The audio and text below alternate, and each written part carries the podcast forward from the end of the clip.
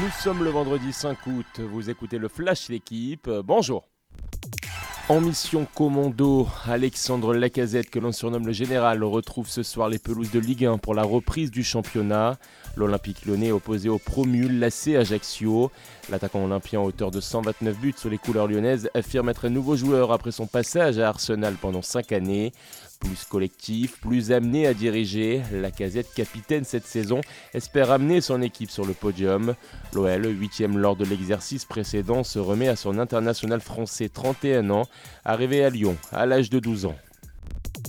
Un universitaire qui se distingue autour de Burgos, Bastien Tronchon a remporté hier la troisième étape au nord de l'Espagne. Le coureur français disputait seulement sa troisième course chez les seniors, celui qui dispose d'un statut de stagiaire professionnel. À 20 ans, Sébastien Tronchon dit ne pas s'affoler. Objectif valider sa troisième année licence TAPS et espérer un premier beau contrat chez AG2R Citroën.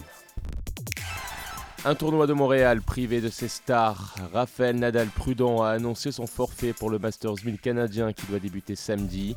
Le Mallorquin blessé aux abdos dit ressentir toujours une douleur au moment de servir.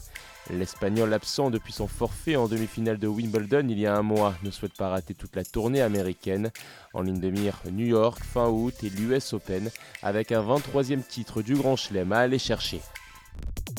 Les bronzés vous saluent bien. Près de 30 ans plus tard, le sélectionneur de l'équipe de France de handball se confie dans le quotidien sur la médaille de bronze décrochée aux Jeux Olympiques de Barcelone. Daniel Constantini se souvient du moral d'acier de ces gars qui n'avaient peur de personne. Il évoque le plaisir d'avoir amené la première médaille de l'histoire du hand français. Giro, Euro, Mondial, 21 médailles au total, dont 12 en or. Merci d'avoir écouté le Flash l'équipe. Bonne journée.